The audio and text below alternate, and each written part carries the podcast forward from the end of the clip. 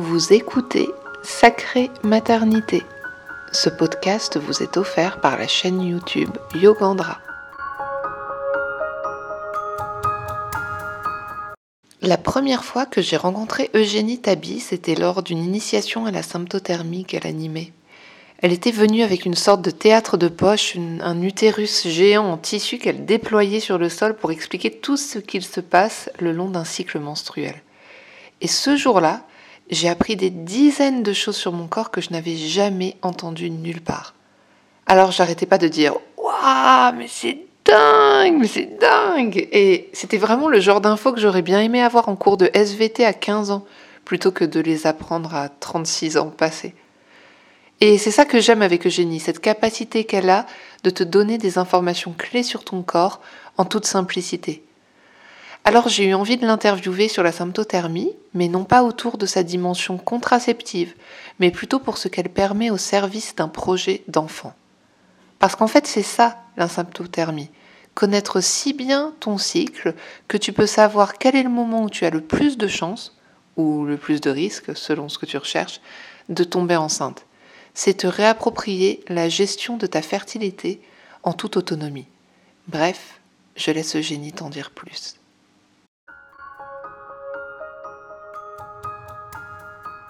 Je m'appelle Eugénie Tabi et donc je suis à la fois formatrice et conseillère holistique euh, dans une discipline qui s'appelle la symptothermie moderne. Et en fait, cette symptothermie, c'est une méthode euh, pour pouvoir observer son cycle naturel et pouvoir gérer naturellement sa fertilité.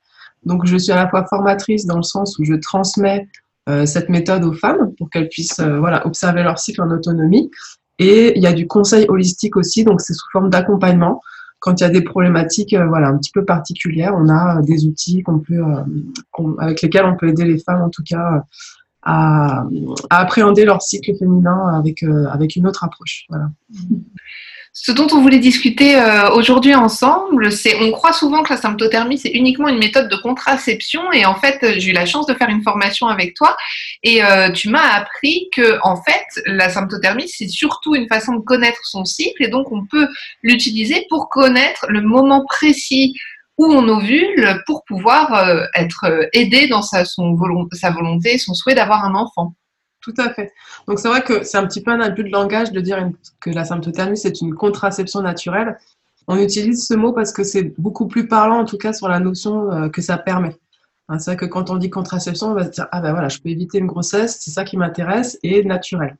Après, dans les faits, effectivement, c'est une méthode qui va nous indiquer quand est-ce qu'on est fertile dans notre cycle. C'est surtout ça l'idée. Et euh, on va pouvoir en fait valider en autonomie notre ovulation, le fait qu'il y ait une ovulation dans notre cycle, parce que finalement le cycle menstruelle, ce n'est pas que les menstruations. Hein. Les menstruations, c'est un processus de nettoyage, mais le cycle, il se déroule dans un but bien précis. C'est pour assurer la reproduction. Et donc, ce qui permet ça, tout simplement, c'est l'ovulation. Donc, on va observer le cycle. Donc, on a les saignements au début, l'ovulation qui se produit, et ensuite de nouveau des saignements qui sont des règles. Donc c'est ça qu'on va apprendre à lire et à reporter sur notre graphique. On utilise un tableau après pour avoir une façon chronologique de, voilà, de répertorier les événements de notre cycle. Et effectivement, on peut tout à fait euh, l'utiliser euh, dans un but de conception, puisque malheureusement, on est éduqué d'une manière où on nous présente le cycle de façon schématique, en nous disant le cycle de 28 jours et l'ovulation a lieu au 14e jour. ce qui concerne en réalité voilà, moins de 25% des cycles. et donc l'ovulation, n'est pas du tout au 14e jour pour beaucoup, beaucoup de femmes. Et le souci qu'il y a en conception, bah, c'est que voilà, on est, euh, imprégné avec ces croyances. Donc il y a beaucoup de couples. Euh, alors déjà, le souci aussi des couples aujourd'hui, il y a beaucoup de femmes qui ont pris la pilule très jeune. Donc qui ont euh, voilà, 30 ans, qui veulent un bébé, elles ont 10-15 années de pilule derrière elles. Donc forcément, le corps, voilà, il prend un temps aussi pour se, remettre de ça. Et puis, il y a aussi bah, voilà, le fait qu'il cette croyance du jour 14. Donc, on va dire, voilà, ils font tout ce qu'il faut jusqu'au jour 14, et puis après, ils laissent un peu tomber. Alors que peut-être la femme, elle ovule au jour 20 ou au jour 18, ou en tout cas, voilà, c'est un protocole qui est beaucoup plus personnalisé. Hein, c'est pas standardisé comme on peut être en médecine.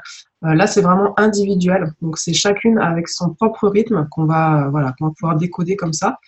Et euh, après, ce qu'on peut voir aussi au niveau du, graphique, bah, ça peut être par exemple des déséquilibres hormonaux. Euh, typiquement, quand on souhaite une grossesse, il faut que la phase euh, après l'ovulation, la phase progestative, donc c'est l'hormone de la progestérone qui est pour la gestation, euh, il faut qu'elle soit assez soutenue, sinon la grossesse ne peut pas tenir. Donc ça, c'est des petites choses qu'on peut voir quand on s'observe de façon très simple avec, avec la symptothermie. Oui, c'est important que tu dises très simple parce qu'on a souvent aussi, quoi, je, je mets les clichés les uns après les autres, mais l'idée, euh, et j'étais la première à penser comme ça, que la symptothermie, c'est la galère, quoi. C'est un truc où il faut toujours, euh, euh toujours s'observer, s'observer dans le slip, se mettre un thermomètre à la même heure et tout. Et en fait, tu t'expliquais dans ta formation que, en fait, j'ai vraiment mesuré à quel point c'est accessible, quoi, comme méthode. C'est vraiment une méthode qui est pour toutes les femmes, en fait. Il n'y a rien de compliqué. Ce qui est compliqué, ça va être enfin je pense en tout cas, c'est de déconstruire toutes les croyances qu'on a sur le cycle féminin. C'est déjà ça vraiment la première étape, de se réapproprier le fonctionnement de notre corps, comment il fonctionne, et ensuite avec des petites choses simples, euh, comment on fait pour l'observer en fait. Donc on a des petits systèmes d'icônes, et l'idée c'est de retranscrire ce qui se passe dans notre corps sur un papier qu'on puisse lire en fait tout simplement. Et donc voilà, au quotidien, c'est euh, la prise de température, c'est pas tous les jours du cycle, ça va être pendant la phase fertile. C'est un thermomètre électronique, ça prend 30 secondes. On peut prendre la température dans la bouche, donc c'est super rapide.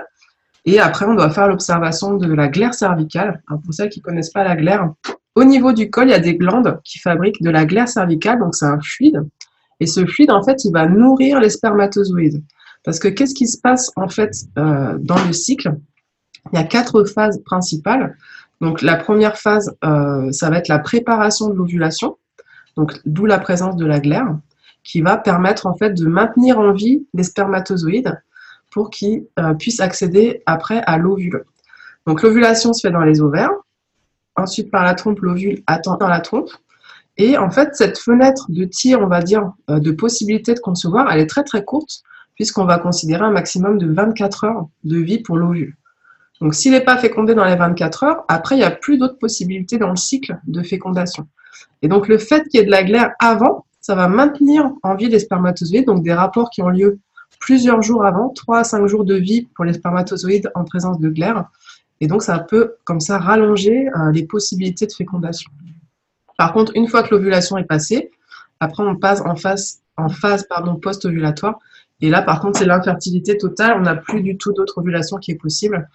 Et ensuite, donc, on a euh, les menstruations s'il n'y a pas de, fécondation. pour reformuler ce que tu, ce que tu dis, si on veut, si on souhaite euh, être enceinte, c'est important d'avoir une bonne glaire euh, cervicale, de pouvoir tout donner dans les jours qui précèdent l'ovulation, d'où l'importance de bien connaître le jour précis de, de son ovulation. C'est bien ça?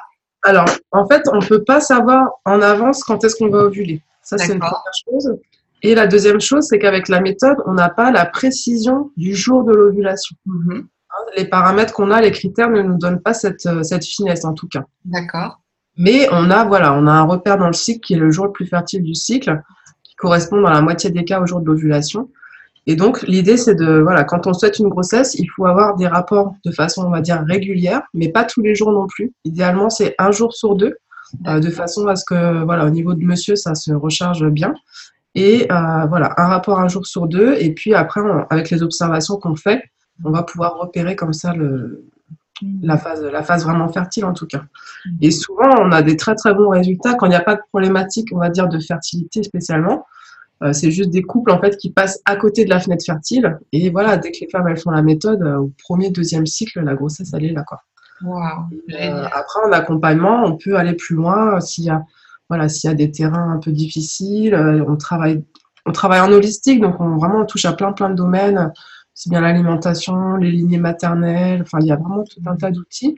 Euh, et puis euh, notre but à nous, c'est aussi de, voilà, de, on va dire, de donner des outils aux femmes euh, et donner envie d'aller chercher des outils. Hein. Mmh. Parce que peut-être une femme ou une autre n'aura pas la même attirance vers une discipline ou vers une autre, mmh. selon les parcours qu'elle a eus, selon les spécialistes qu'elle a peut-être déjà vus. Mmh. Donc l'idée, c'est de faire vraiment un bilan de tout ça aussi et puis de, de pouvoir fouiller d'autres pistes qu'elle n'aurait pas éventuellement euh, envisagées. Pour les femmes qui se disent waouh, mais en fait c'est peut-être mon cas, peut-être que je suis complètement passée à côté de, de mon ovulation. Il y a plusieurs solutions qui existent. Il y a des documentation hein, déjà sur la symptothermie, mais c'est pas nécessairement ce qui est, je pense, le plus conseillé pour euh, pour découvrir euh, la méthode. Il y a aussi des conseillères, donc comme toi, qui existent un peu partout en France et ailleurs en francophonie. Et puis aussi, toi, tu proposes un accompagnement par Skype. Tu peux, c'est tout à fait possible de faire ça à distance. Hein. Ah oui, moi je travaille beaucoup beaucoup à distance. Euh, d'ailleurs, pour celles qui voudraient déjà juste renseigner en tout cas sur la méthode plus en détail, parce que là on va pas pouvoir faire tout, mais euh, il y a une formation gratuite sur mon site. C'est déjà une première approche en fait, pour déjà comprendre un petit peu voilà le fonctionnement du cycle, de la méthode, comment on peut s'organiser pour pratiquer. Et après, c'est vraiment une approche, euh, on va dire, de développement personnel en fait. Ça demande de l'investissement. Il y a des bouquins qu'on peut lire, il y en a en PDF gratuitement. Donc l'idée, c'est vraiment de se réapproprier euh, sa gestion quand même de la fertilité en tout cas. Et c'est un des gros atouts aussi, je trouve, euh, c'est l'autonomie en fait que ça nous que ça nous permet. C'est vrai que souvent, voilà, les femmes qui, qui envisagent la PMA ou qui sont déjà dedans, c'est compliqué parce qu'on les dépossède totalement en fait de leur corps. On va leur filer des injections. Enfin, c'est très très difficile comme parcours. Et avant d'en arriver là, justement, on peut déjà en autonomie, sans stress, faire ses observations chez soi. De toute façon, la première chose à vérifier, c'est est-ce qu'il y a bien une ovulation? Mmh. Parce que ça, ça peut aussi. Euh, c'est pas parce qu'on a des saignements de façon régulière qu'on a forcément une ovulation. Hein, ça n'a rien à voir. Donc c'est déjà la première étape à voir.